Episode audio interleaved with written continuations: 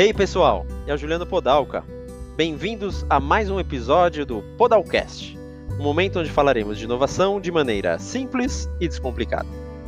Hoje falaremos de dados e fatos.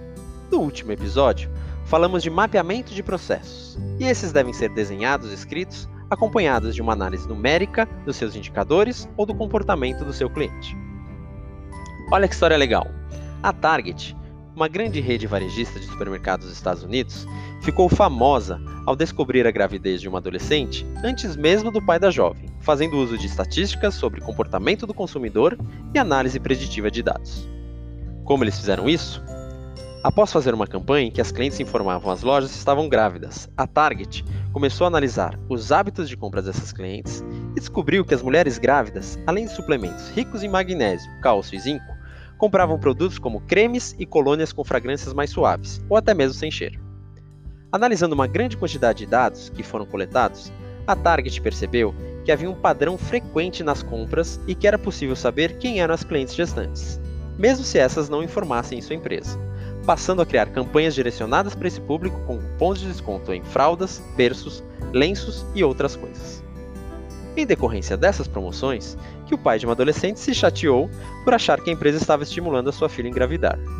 Semanas depois, a jovem revelou à família que estava esperando o bebê. Outro case que já se tornou clássico é o da Netflix. A empresa é capaz de acessar Big Data para criar produtos quase que no piloto automático. House of Cards, por exemplo, é consequência disso. A Netflix sabia o número de pessoas que poderiam se interessar muito por uma produção que já havia sido um sucesso na Inglaterra e que ela agora seria um blockbuster on demand. Quando a Netflix criou House of Cards, ela não estava adivinhando o que as pessoas queriam. Ela sabia. Criou uma base de dados que permite conhecer com profundidade as preferências de conteúdo das pessoas.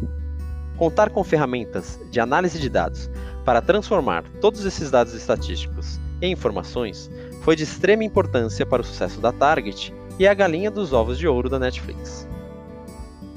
Uma experiência muito interessante que tive na minha carreira foi fazer um raio-x do aeroporto de Lisboa, em Portugal, e da operação da TAP naquele aeroporto.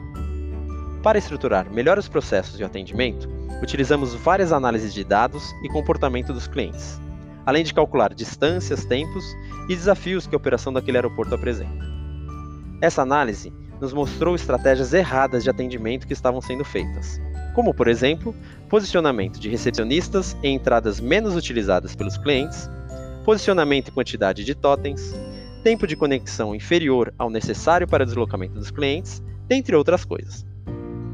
Logo, o problema de pontualidade, que era um dos grandes vilões, só conseguiu ser evidenciado e resolvido quando a causa raiz foi atacada através dessas análises.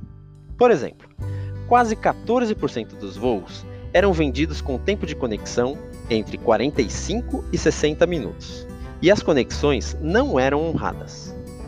Das conexões com mais de uma hora, 45% eram honradas, sendo boa parte delas causadoras dos atrasos dos voos vilões, ou seja, os que mais atrasavam.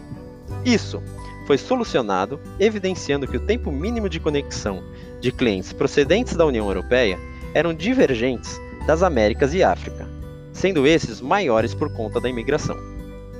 O resultado desse trabalho trouxe uma grande evolução para a melhoria da pontualidade da TAP naquele momento, e evidencia que dados e fatos sustentam outro pilar para quem quer inovar.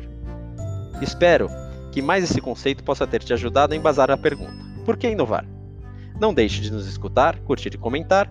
Até o próximo episódio. Fiquem bem.